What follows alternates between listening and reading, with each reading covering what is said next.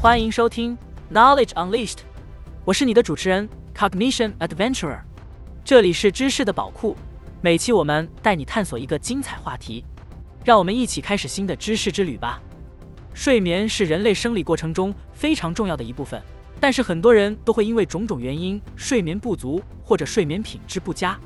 在本期 Podcast 中，我们将讨论睡眠债到底需要靠多久还。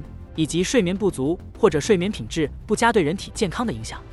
睡眠是一个非常重要的生理过程，而睡眠不足或睡眠品质不佳会对人的身体和大脑产生不良影响。不仅是感觉疲劳和情绪低落，还会对我们的认知、思维和学习产生负面影响，甚至导致严重的健康问题，例如高血压、糖尿病和心脏病等。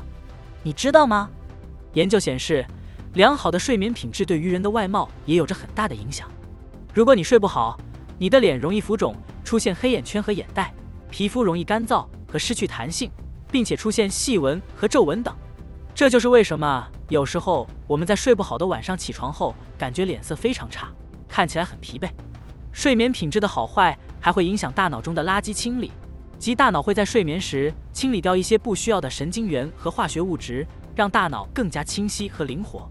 而睡眠品质不佳可能会影响大脑清理垃圾的效率，进而影响人们的记忆和学习能力。那么，我们应该如何改善睡眠品质呢？其实，睡眠品质的改善是可以通过一些简单易行的方法来实现的，比如建立固定的睡眠时间，避免在睡前看屏幕，保持良好的睡眠环境等等。进一步的，人们可以通过运动、冥想等方式帮助身体和心理放松。进而有助于提高睡眠品质。另外，你还可以尝试透过合适的睡眠姿势来提高睡眠质量。根据研究，侧卧是最好的睡眠姿势之一，因为这个姿势可以帮助保持气道的通畅，减少呼吸暂停的发生。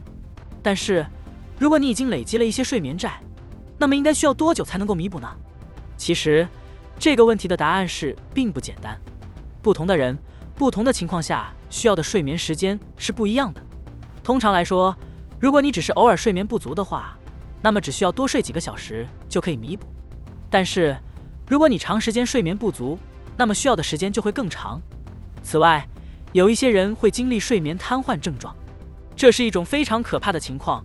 当人处于睡眠状态，意识清醒，但肌肉无法移动，无法说话或呼吸，持续几秒到几分钟不等。这种症状通常会导致人感到非常惊恐和不安。幸运的是。睡眠瘫痪症状并不会对身体造成长期的影响，但是如果你经常出现这种情况，那么建议你咨询医生。最后，如果你有睡眠品质不佳或者睡眠障碍的问题，建议寻求专业的医疗帮助，以便获得更好的治疗和建议。谢谢大家收听本期 Podcast，我们下期再见。